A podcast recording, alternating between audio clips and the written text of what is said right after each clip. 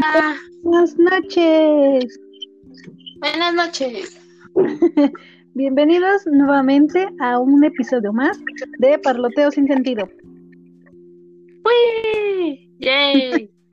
Como cada miércoles, Ann y yo merengues les hablamos de cultura pop en general ¿Sí? y de los temas que nos han cautivado en la semana. Claro que sí. Bueno, Muy bien. Ann, ¿de qué vamos a hablar este día? esta noche nos surgió un tema a las dos que eran Ajá. sobre caricaturas, pero Ajá. nuestros tiempos, que somos de los noventas. Pero nunca pudimos decidir cuál. Yo te dec- tú dijiste Nickelodeon y yo dije Cartoon Network. Entonces ahí surgió el problema. El meollo del asunto. ¿Cuáles fueron mejor? ¿Cartoon Network o Nickelodeon? Por eso Así es. esta noche te tiro de caricaturas. Exacto, esta emisión va a ser un versus. Sí, Nick versus Cartoon. La pelea Oh, del siglo. La sí. pelea de los noventas. En esta esquina tenemos a Cartoon Network con tres buenas caricaturas. Las caricaturas de los noventas, las mejores fueron hechas por Cartoon Network, la verdad, aunque me digas que no. Y por tenemos a Nickelodeon, que son rescatables como cuatro caricaturas. Pero por favor, comencemos. Muy bien, en esta esquina, representando a Nickelodeon. Ajá.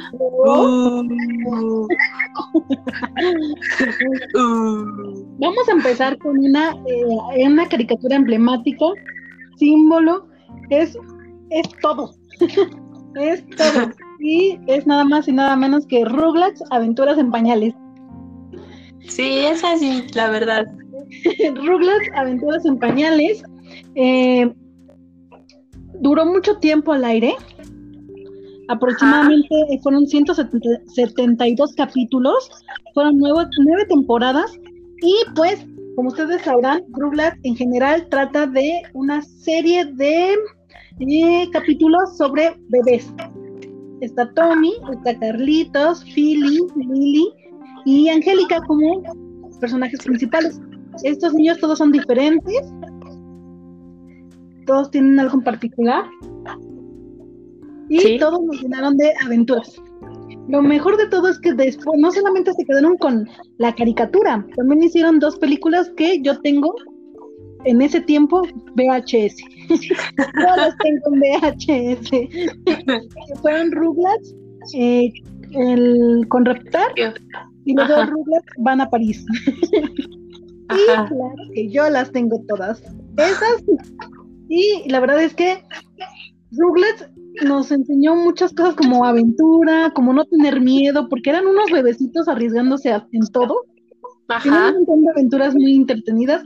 Y también, o sea, no solamente eran los bebés que nos enseñaban a ser valientes, o sea, si un bebé podía hacer eso, porque yo de 3, 4 años no podía hacerlo. Ajá. sino que nos enseñó también que, bueno, conforme fuimos creciendo, y yo ahora que, que a veces veo, pues esta parte de los papás, porque todos son como inseguros, como que no tienen ni, ni idea de lo que de lo que están haciendo con su vida, y el hecho de que nos muestren unos padres inseguros, que no saben qué es la paternidad, y unos hijos que lo están haciendo muy bien por su cuenta, a mí me Ajá. llenó de mucho empoderamiento. Rugrats Aventuras en Pañales es una serie que de verdad eh, inició, me parece que en el 91. Yo nací en el 91, entonces crecí prácticamente con esta serie, con esta caricatura, que eh, en todos lados podemos identificar perfectamente a cualquier personaje de esta caricatura, ¿o no, Ana? La verdad es que sí. A mí me gusta también mucho Aventuras en Pañales.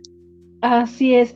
Eh, mi personaje favorito, la verdad, es que está entre Tommy y Angélica, que eran primos. además. Ajá. A mí también me gusta mucho Angélica, a pesar de que la pintaban como la mala, me Ajá. gustaba mucho. Porque yo creo que personificaba la maldad, pero ya luego iba aprendiendo sobre el camino y iba cambiando. Y además la, la maldad en infantil, ¿no? O sea, hacía cosas preciosas. No le quería como más cosas infantiles, cosas Sí, Entonces, por esa parte, yo creo que Rugrats es de mis favoritos, Angélica también, y Carlitos porque era líder y porque siempre tenía la razón. ¿Carlitos era el líder? No era Digo, Tommy. Tommy, Tommy, perdón, perdón. Tommy, porque él era como muy tranquilo, apoyaba a sus amigos. Yo siempre quise ser como Tommy. Sí, Me- todos queremos ser Tommy en nuestras vidas, pero bueno, Me volví Philly o Lily, tal vez. yo creo que me volví Carlitos. muy bien. Bueno, pero aparte de que sacaron su versión de, de. Adolescentes, y fíjate que esa caricatura sí me gustó su continuación. No sé por qué la quitaron y la dejaron de hacer. Ajá, porque sí estaba muy buena, ¿eh? Además de que no perdían la esencia cada uno de lo que era, de lo que fue en la Ajá. infancia y que siguió creciendo y siguieron siendo así. Y además de que agregaron a la eh, hermanastra de Carlitos, Kim, Ajá. que anexó la película. La conocimos en la película y ya después la anexaron también. Se me hizo muy interesante, pero pues como tú dices, creo que no pegó, no gustó. La verdad nos quedamos con los, con los bebés que nos enseñaron muchísimas cosas. Es- Ese es mi primer golpe, Ana. Tómala. Ajá. A ver, esto es muy conocido. A ver, es azúcar, flores y muchos colores. Estos fueron los ingredientes para la fórmula perfecta, pero el profesor Utonio agregó una fórmula más a la receta. Y así creó las chicas superpoderosas. Sí, bombón, burbuja y bellota combatieron al crimen. A ver, ¿quién Mejor. Con ese intro de los noventas todos vimos las chicas superpoderosas. Yo las amo. Las amo porque recuerdo cuando cuando iba a la casa de mis primas, que eran los fines de semana, y tenían Cartoon Network y nos poníamos a ver todo el día las chicas superpoderosas. Era tan genial.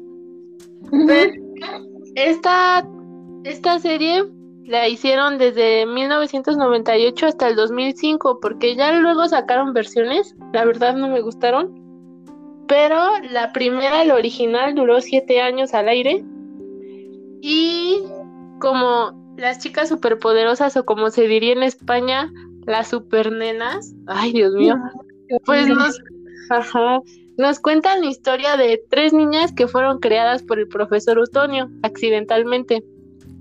Y nos muestran cómo ellas son unas superheroínas, tienen superpoderes, tienen que combatir el mal en Saltadilla, junto con muchos villanos. No sé qué tiene Saltadilla, que es como el epicentro de, de los monstruos o no sé qué, pero ahí casualmente viven las chicas superpoderosas y ellas están ahí para solucionar los problemas. Lo que me gusta de esta serie, no sé tú, pero en los noventas no era tan común ver una serie donde fuera protagonizada por niñas. Así Creo es. que esta es la primer serie, como dirías tú, de empoderamiento femenino. Ajá. Y lo vemos en, en los capítulos, vemos cómo una vez se enfrentaron, no sé si lo recuerdas, contra una villana que según apoyaba la equidad, era Ajá. feminista, y según les lavó el coco a las chicas superpoderosas para que no la arrestaran porque pues, era el poder femenino, ¿no?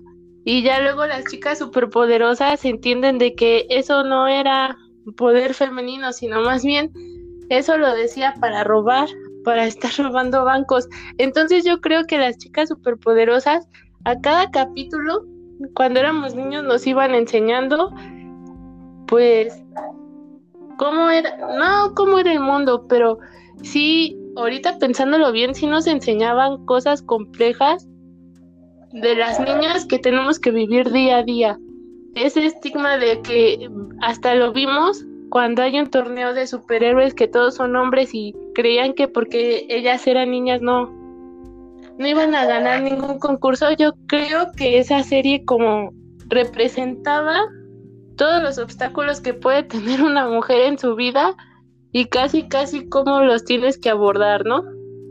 Yo creo que eso nos enseña a las chicas superpoderosas. Nos enseña un poco la Mm, no puedo decir el feminismo, pero pues la verdad es que sí, porque nos enseña cómo las mujeres se pueden valer por sí mismos, también nos enseña un poco de cómo un hombre puede estar a cargo de una casa también, ¿no? Como era el profesor Utonio, que hasta en un capítulo se burlaron de él porque decían, pues tú, pues ustedes deben de estar en sus casas, ¿no? Hacer la comida porque son niñas y dicen, no, nuestro papá lo puede hacer y se burlaron de él. Entonces yo creo que esta serie sí tiene muchas enseñanzas si eres niña, te enseñan que pues la verdad la vida de una mujer o de una niña sí es difícil, pero pues todas tenemos un superpoder adentro para enfrentarla. ¡Qué bonito! sí, tenemos sustancia X dentro de nosotras.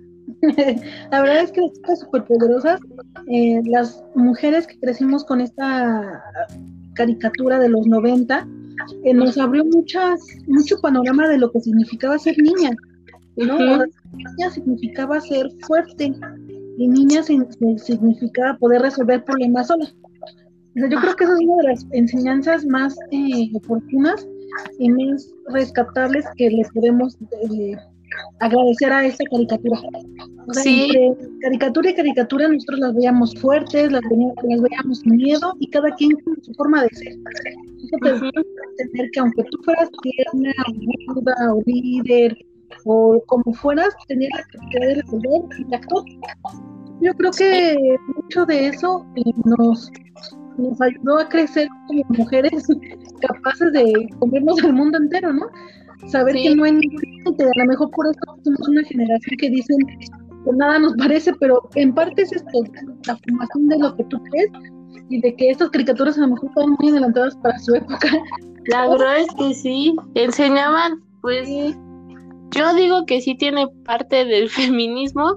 Sí. Y, no, no, bueno, se me hace muy interesante de que un hombre haya creado a las chicas superpoderosas, ¿no? Aparte del profesor Antonio, pero quien creó la historia es un hombre. Y la serie tuvo mucho, mucho impacto, también a nivel musical, que no olvidemos que Gorilas tiene a, al personaje, de hecho dicen que que todo el concepto y los personajes de gorila, según están en el mismo mundo que las chicas superpoderosas. Por eso vemos al de la banda gangrena, a Ace, como está en su nuevo disco. Ajá, porque metieron a Mordok a la cárcel, según.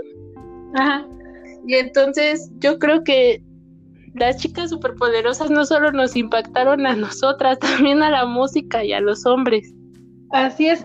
Y que además Cartoon se ha, eh, se ha dado a reconocer, y desde lo vemos ahorita entonces desde los 90, como ser una plataforma en donde incluyen mucho a las mujeres. Y no solamente en, contenido, es decir, hombres que escriben historias con, mujeres protagonistas, protagonistas, sino, por ejemplo, la inclusión que hicieron en, nuevas caricaturas como Steve Universe. Sí. Así es. Y que de ahí le, la chica que, es este, productora de esta serie ha hecho otras cosas, ¿no? Y por eso se le brindó la herramienta y la posibilidad de que ella pudiera hacer su propia serie y nuevamente como mujeres protagonistas. Y Cartoon se ha, eh, y hay que reconocerle, se ha dado a conocer por eso, porque muchas, muchas heroínas de la cultura pop en caricaturas son mujeres por Cartoon Sí, entonces tienes un punto ahí. Bueno, pero de este lado, no nos quedamos atrás. no, no es cierto. Esta caricatura podrán decir que es muy tonta, muy boba, pero pues también crecí con ella, ni modo. Se aguanta. Bob Esponja. Ay, ajá. Bob Esponja pudo desesperar a muchos, pudo no desesperar a tanto, pero al menos nos sabemos un chiste de Bob Esponja, al menos nos chutamos un episodio de él. La verdad es que sí. y tiene muchas cosas muy interesantes, la verdad es que sus personajes son todos muy raros. Calamardo es un eh, enojón, Estrellita es una estrella en un traje de astronauta en el mar y Bob es una esponja de mar y Patricio una estrella, ¿no? Son los protagonistas de Gary, pero no sabemos las canciones de, al menos sabemos la historia de Gary vuelve. No, yo no lo sé. ¿Cómo crees?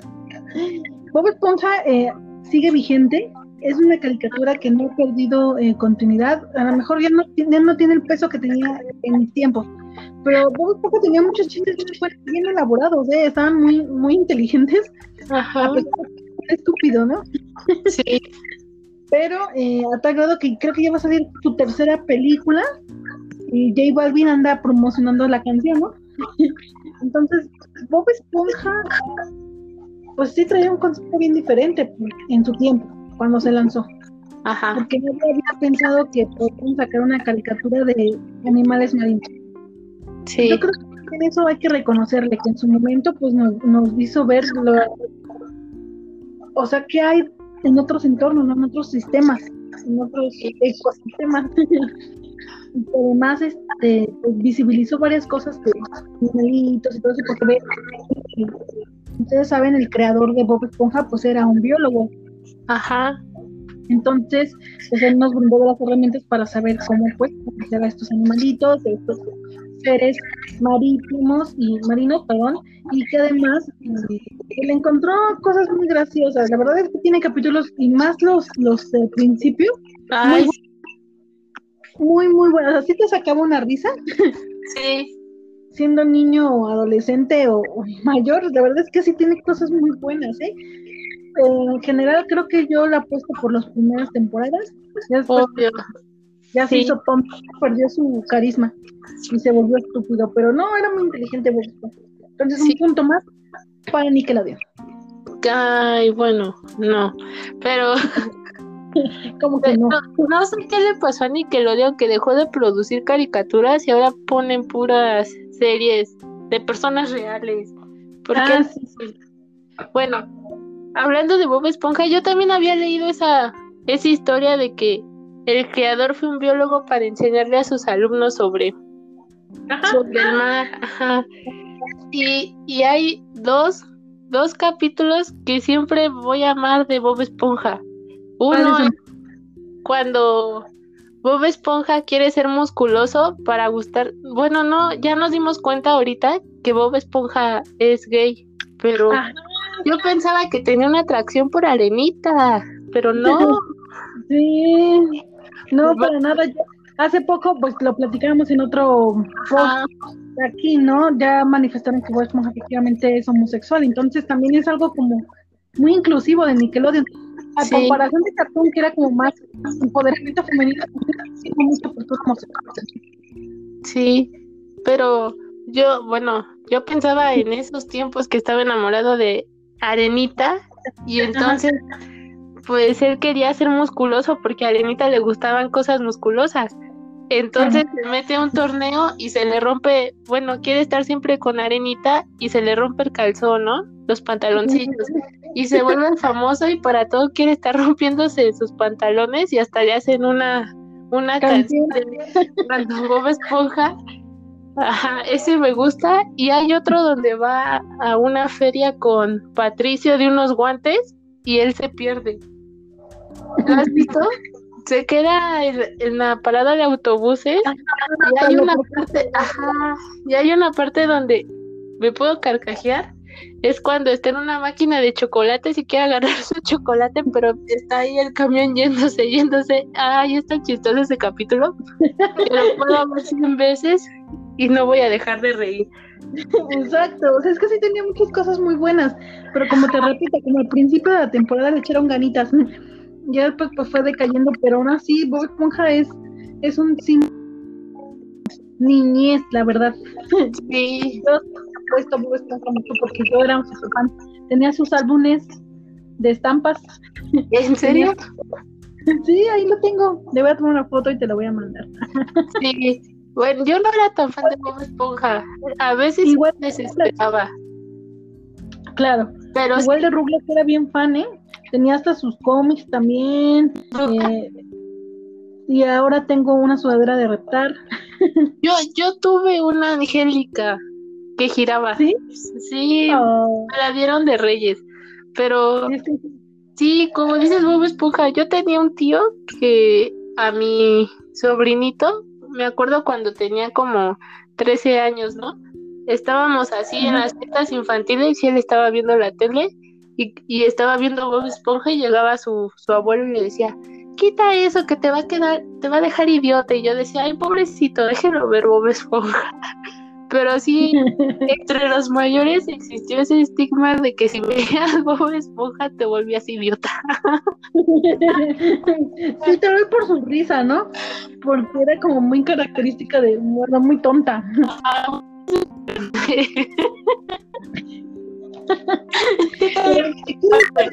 El simplón, Bob Esponja es lo mejor, la verdad. Sí, la verdad es que sí. Yo creo que sí. Ayuda mucho. Ajá, además. ¿Quieres en las primeras temporadas? Por favor. tu turno. Mi turno. Como estamos hablando de los noventas nada más, y yo recuerdo mucho esta serie porque me daba miedo y me sentí identificada con el personaje. Voy a hablar de Coraje, el perro cobarde. O bien en España, Agallas, el perro cobarde. No sé por qué hacen esto los españoles, pero se empeñan en arruinar los títulos. Bueno, esta, esta serie fue del fue del 96. Ajá. Del 96 al 2002. Nada más tuvo cuatro temporadas. Y nos relata la historia de, pues, de un perro de coraje, que es un perro muy tímido y debe proteger a sus amos Muriel y Justo de situaciones paranormales. Otra vez regresamos a esto. ¿Quién sabe qué tiene la casa de coraje? Pero ahí siempre surge lo paranormal en su entorno, ¿no? y coraje, como es un perro muy miedoso, tienen que enfrentar estos. La verdad hay varios capítulos que sí me daban miedo. Eran muy terroríficos para mí y luego los pasaban en la noche y decía, ay no, yo no veo eso porque sí, sí me impactaban demasiado. Siento que era como demasiado grande, bueno, demasiado grande para su, su época de niños, ¿no? Porque según iba dirigido a niños de seis años en adelante, pero no, sí daba miedo. Pues yo siento que lo importante de coraje, vamos a retomar lo mismo que dijiste tú de los Rugrats, es enfrentar tus miedos. Coraje, desde que era muy pequeño, no sé si te sabes su historia. Lo abandonaron, ¿no? Ay, bueno, no lo abandonaron. Él estaba con su familia, pero un veterinario malo se llevó a sus papás y a sus hermanitos y lo, lo dejó a él solo para enviarlos al espacio. Entonces ahí es cuando Muriel ve al perro y le dice a Justo, oh, mira, y se lo lleva, ¿no? Y yo creo que tiene, esta serie tiene como una gran enseñanza que es la adopción. Vemos como Muriel y Justo, Justo no lo quiere para nada, pero no hay veces, pero quien lo defiende mucho es Muriel. Yo creo que es porque nunca tuvieron hijos y Muriel veía en, Coraje un hijo, pero Coraje quería mucho, mucho a Muriel, que lo protegía de todo lo malo que pasaba. Entonces ahí es como te repito, vuelve lo de lo de enfrentarse a los miedos. Coraje en cada capítulo nos muestra que es muy miedoso, que existen presencias paranormales en su entorno, pero él hacía lo que fuera por proteger a su ser amado, que era Muriel. Hay un capítulo, ajá, hay un capítulo que sí me da mucho miedo, que es cuando cuando van a van a un concierto y hay una cucaracha gigante que es como el director de la orquesta y van abriendo como puertas y ven que están ahí para matar a la gente, ¿no? Y de hecho hay un letrero que dice, sálvenos para que para que no entre la gente y entonces en eso abre una puerta y aparece como una niña chiquita, no, pero da un montón de miedo. Entonces, coraje sí trauma, pero te enseña a enfrentarte a tus miedos, como tú lo decías la semana pasada, que viste cosas de terror. Exacto. Coraje y no podría enfrentar ese miedo, pero bueno. Entonces yo creo que Coraje sí nos da una gran lección a todos los niños de los noventas, que es enfrentarse a lo que más temes y tú puedes ser valiente por lo que amas y por quienes amas. Exacto, porque por eso justamente se llama coraje, ¿no? Porque Ajá. decía Muriel que estar solito eh, y tan chiquito pues, eh, requería de mucho coraje. Ajá. Yo recuerdo algo así, ¿no? Sí. Y sí, a mí me gustaba mucho porque, exacto, todo el tiempo lo veías con miedo, temblando. Se supone que estaba en aparente calma, pero por dentro estaba todo tembloroso siempre. Entonces creo que sí, Coraje el perro cobarde es muy, muy bonita, es una caricatura muy, muy especial. Sí. También muy adelantada para su, su tiempo. Sí, yo creo que si nos ponemos a pensar, muchas de las caricaturas de los noventas tenían un trasfondo muy fuerte que nadie podía entender y era más bien dirigido a los adultos, pero para niños. Sí, luego, ah. si supervisamos bien, dicen que pues es apto para niños, pero ¿cuántos adultos no lo vieron? Y de hecho, Coraje cambiaba su clasificación porque se fue volviendo de niños a para adultos, por lo mismo. Perdón, exacto, me está ahogando. exacto. Y Coraje el perro cobarde definitivamente sí tiene un montón de cosas que tal vez no sean propias para los infantes, ¿no? Ajá, que un niño no puede entender. Exacto. Se convirtió, como tú dices, efectivamente, adultos. Sí. Sí. Que definitivamente ya últimamente es más más común ver caricaturas de adultos, pero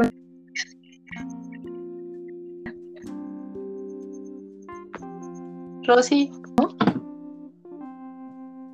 Rosy. Te escuchas como un bot. ¿Sí me escuchas? Ya, ahora sí, ya. ¿An? ¿Ya me muy bien. Este, te vas y te vienes. ¿Ahora me toca a mí? Ya. Dije una vulgaridad, pero bueno. Rosy. ¿Me escuchas recortada? ¿Ya me escuchas? Ahora sí. ¿Sí me escuchas? ¿Ya me escuchas? Ajá. Ahora. Muy bien. Eh, la siguiente caricatura ¿Ya me escuchas bien? Ah, muy bien. Eh, es. Ay, es una, este. Es un empate. Entre. Ay, sí, amo esa serie. Muy bien. Te puedo decir que su película la tuve en DVD y la veía cada fin de semana porque me gustaba demasiado.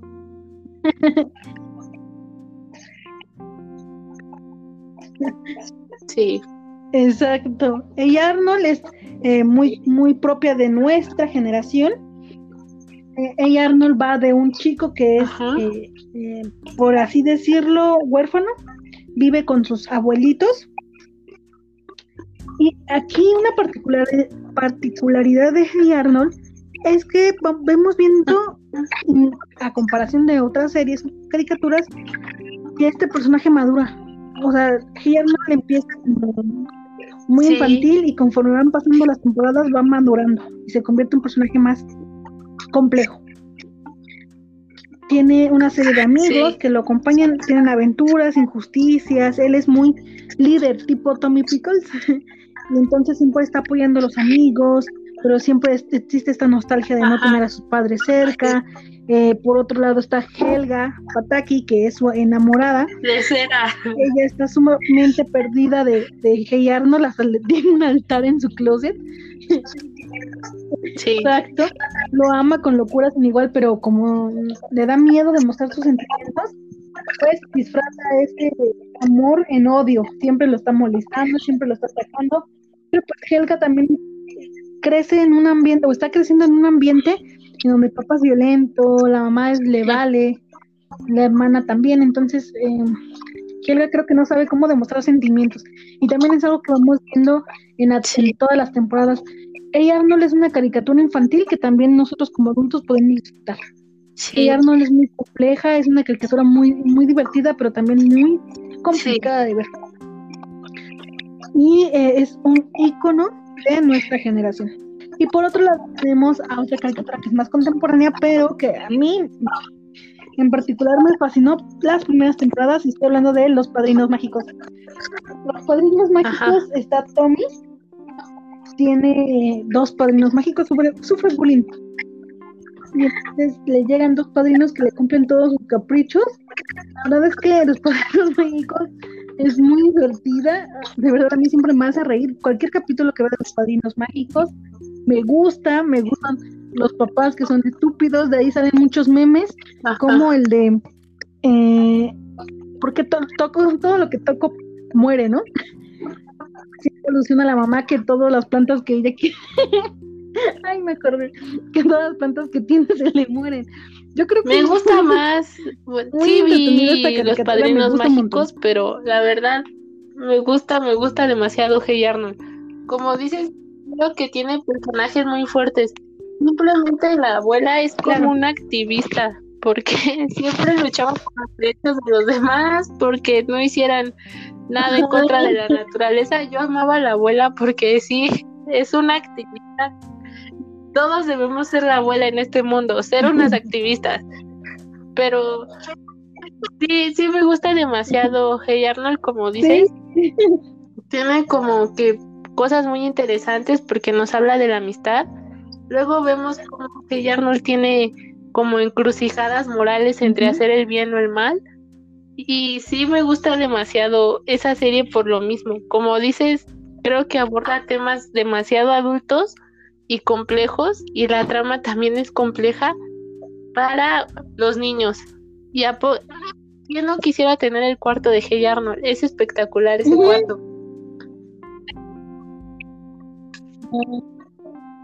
Sí, y que además, mira, es que una cosa y lo que continuamente hay eh, mm, contradicción es cómo tratar a los niños, ¿no?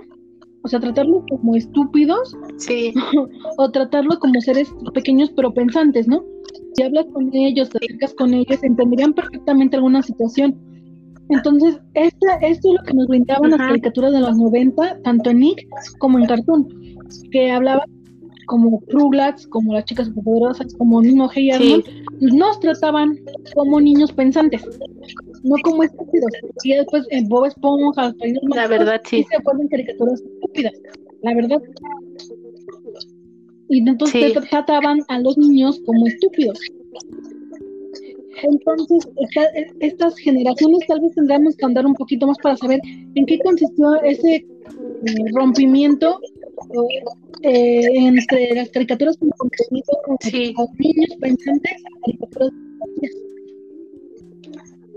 ¿no?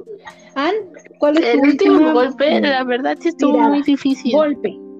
Porque, bueno, te voy a hablar primero. Voy a hablar sobre Hey, sobre Johnny Bravo. Ama, bueno, me gustaba mucho este personaje. Mi hermana dice que cuando era pequeña decía que Johnny Bravo era mi novio, que es algo más que no.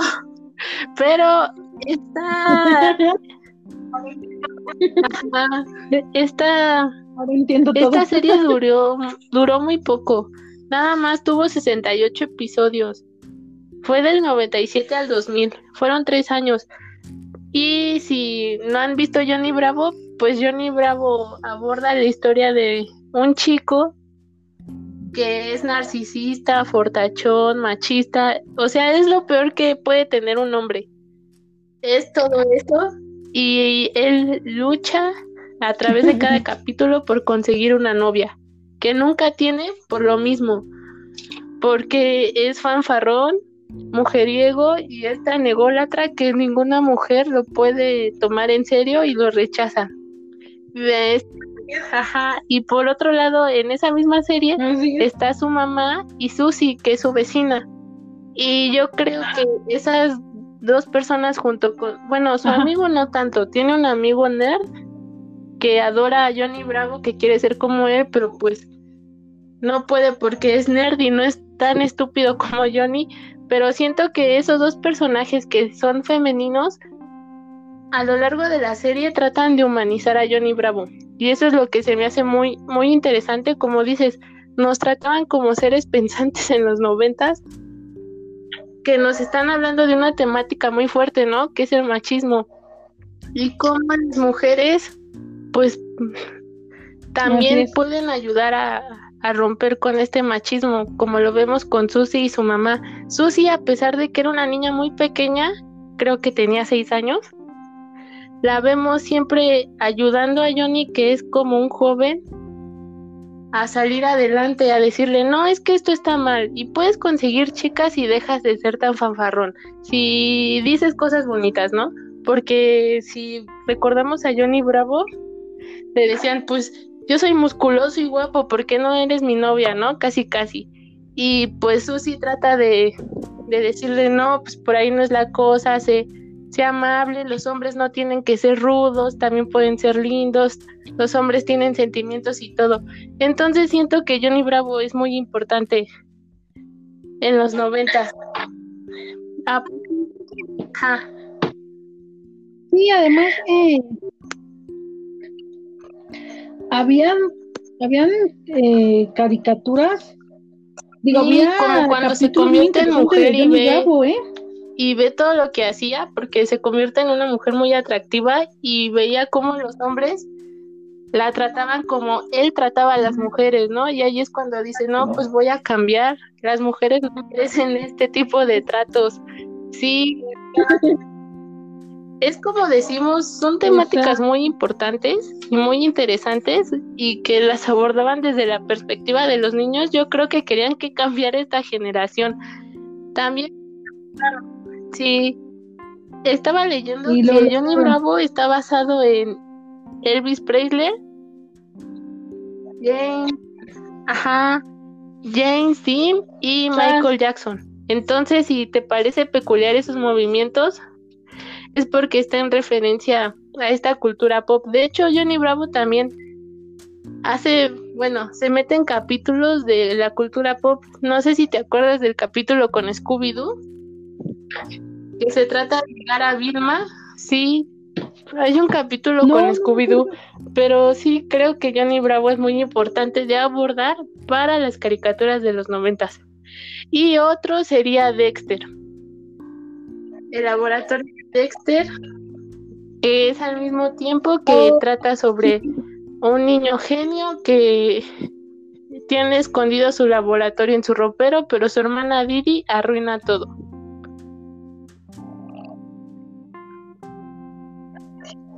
Ajá. es cierto. Ahí podemos ver que Dexter trataba a Didi como alguien mensa.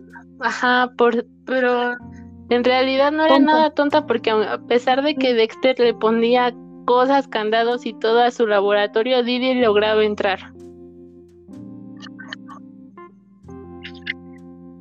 Exacto. Exacto, estaba muy interesante porque sí, Dexter era genio. Era desenamorado y no hay, que, no hay que olvidar a Cerebro, que era su archirrival, pero también estaba igual como de inocentón que Dexter, que Didi siempre hacía lo que quería con ellos dos. Ajá. Sí, ahí la Sí, de hecho planteaban a Dexter como así alguien fuerte, súper inteligente y todo, y quien se los llevaba de calle a los dos, que a Cerebro y a Dexter, era Didi que era según la más tonta y todo, pero pues ahí podemos ver los dos tipos de inteligencia, ¿no? ahí te lo trataban. La inteligencia que es por parte de la escuela y la inteligencia de pues de la vida, que es del día a día. No es lo mismo, yo siento, porque puede ser muy aplicado para las materias, pero en la vida no te puede ir tan bien, o viceversa, te puede ir de asco en la escuela, pero eres muy bueno adaptándote a la vida. Exacto. y Muy bien para terminar con mi parte, quería decir que todas estas cuando estuve buscando, todas estas salieron de piloto o de cortos, estas series en What a Cartoon, que era como, ajá, era como una iniciativa que daba Cartoon Network a los que apenas estaban dibujando en sus, bueno, en las universidades. A los caricaturistas les daban oportunidad y podían meter sus capítulos y ya de ahí se lo jalaban para hacer series. Entonces, ajá, de ahí salieron muy grandes, muchos grandes personajes de todas estas personas. Así. Exacto. Cartoon Network se reidentificó eh, porque, aparte de que le daba oportunidad a mucha gente, oye, era muy, muy innovador. Sus, sus cortos, Sí, sus comerciales eran muy. sí. A mí me gustaba mucho. Cartoon Network, la verdad, en ese tiempo. También me gustaban Nick, porque también Sí, estaban los también. castores cascarrabias y Cat Dog. Ay, la de Ay, monstruos también me gustaba mucho. Ay, cacto, ay, sí, exacto. Ajá, también iba a mencionarlos, pero Pues sí, creo que lo que nos faltó fue tiempo. Muy bien, pues ah, eh, pues. te agradezco, Ana, por esta Ay, noche, también. por hacerme recordar mi infancia. ¿Qué pasó? Oye, fuimos muy afortunadas, Sí, fuimos muy afortunadas por haber podido crecer con estas películas, con estas series y con estas caricaturas. sí, que porque no hay que olvidar que muchos dicen que la, ay, ¿cómo se dice? Pues que la época dorada de las caricaturas fueron los fueron los noventas. Y no se equivocan, los noventas es una generación, es. una década de grandes caricaturas y también de grandes personas, no lo olviden. Así es. Y nosotros Sí, la verdad. muy ¿Quién vivió en- por Quien vivió en los noventas nació Muy y bien. creció durante los noventas, aunque sean los adolescentes de los ochentas, la verdad no podrán dejarme mentir, pero fue una década muy especial, tanto en la música como en las caricaturas. Exacto. Y nosotras somos afortunadas de poderles platicar el día de hoy, pues lo que a nosotros, y a nuestro parecer, fueron las mejores Claro, o las sí. más emblemáticas de, esa, de ese tiempo. ¿No? Muy bien. Gracias, Ann. Los esperamos el viernes con Sí, otra emisión más de Parloteo sin sentido. Nos vemos. Adiós. Ah.